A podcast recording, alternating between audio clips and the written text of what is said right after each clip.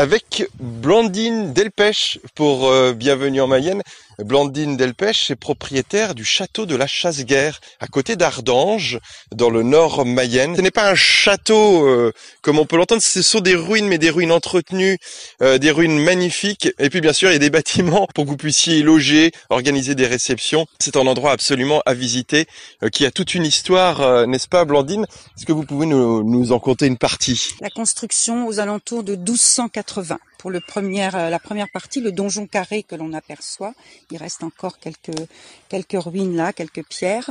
À partir de là, euh, donc euh, on a tout un tas de, de, gens. Ça commence par les gens de loger, etc., qui ont une, une histoire ici plutôt tranquille. Les propriétaires du lieu n'étant pas des belliqueux, loin de là. Au fur et à mesure que le temps est arrivé à avancer, les, les guerres sont, les guerres de cent ans sont passées.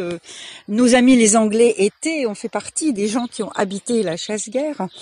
Et on arrive gentiment à la Renaissance où là, euh, c'est la famille, donc toujours la même famille hein, de d'héritage en mariage, etc. C'est la famille de Champagne.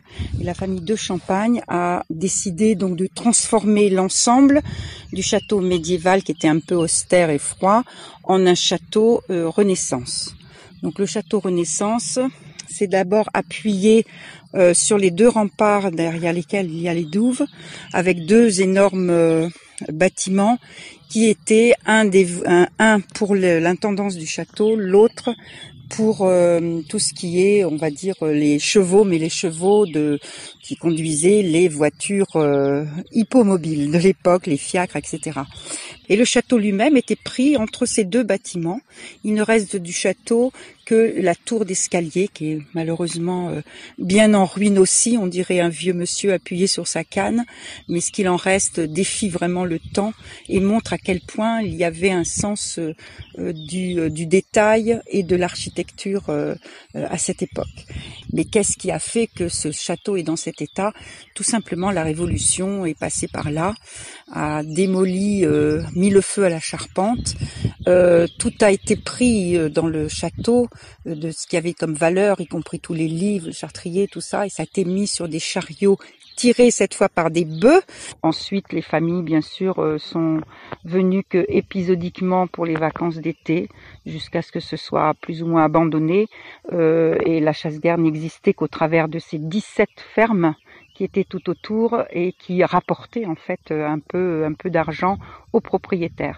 Et le, mais le château lui-même a été abandonné, puis pillé, euh, si l'on peut dire, avant qu'on arrive et qu'on ait le coup de foudre. France Bleu, France Bleu, la playlist de votre été. Vous êtes amoureux de la vieille pierre et vous êtes également amoureux de la nature et vous avez une imagination débordante. Eh bien, pour bienvenue en, Mayenne, on vous invite au château de la Chasse-Guerre. On vous y invite parce que déjà, on peut y loger. Vous serez accueillis par euh, le sourire et le rire et les grandes connaissances de Blandine Delpech, propriétaire du château. Bonjour Blandine. Bonjour Xavier. Euh, là, nous sommes juste à côté euh, de, la partie euh, château en, ruine. Donc cette partie-là, vous comptez pas la, remettre au goût du jour, vous l'entretenez pour qu'elle ne s'écroule pas plus davantage. Exactement, on l'entretient et on a d'ailleurs en l'entretenant régulièrement des surprises. Là, actuellement, on vient de, on est en train d'essayer, de tenter, mais alors c'est pas évident, de mettre à jour l'ancienne bascule du château, qui était en fait un endroit où, comme son nom l'indique, le plancher basculait quand les gens n'étaient pas dans les derniers écrits que j'ai pu lire, la bascule faisait 10 mètres de profondeur. Alors peut-être qu'il y a quelques ossements dans le fond, donc c'est un peu excitant, mais j'ai pas assez de RTT pour euh, pouvoir euh, travailler dessus.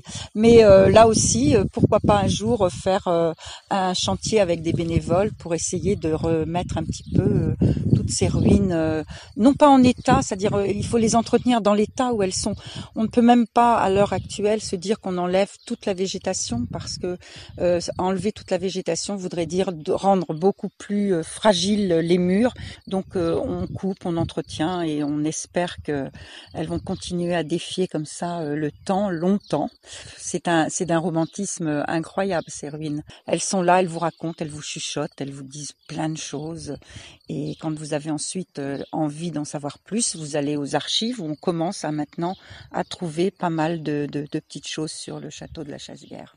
Avec également un pan qui se balade au milieu des ruines. Il joue pas euh, au seigneur ou bien qu'il a un petit peu une, une prestance de seigneur, le pan. Alors oui, nous avons, euh, ça c'était pour ajouter la petite note euh, un petit peu précieuse et amusante dans l'endroit. Et surtout, on pouvait se le permettre, les pans demandant quand même beaucoup d'espace, ils sont en pleine liberté. Et là actuellement, Xavier vous parlait de pan. Alors c'est la maman pan qui a quatre petits avec elle, des petits panneaux qu'on appelle hein, en même temps, les petits panneaux, la panne et son, son, son mari qui est un petit peu stupide qui, qui lui régulièrement euh, se retrouve dans la volière enfermé. Et au milieu de tout ça, il y a un tonton euh, pan qui est un pan blanc, qui n'est pas un albinos, qui est une, une autre espèce de pan, qui est là aussi et qui font le grand bonheur de tous les, les gens qui viennent nous voir parce que au printemps c'est la roue et la roue et la roue. Et euh, donc au début de, de l'été, par contre, ils perdent toutes leurs plumes et chacun repart avec sa petite plume en souvenir du temps passé à la chasse-guerre.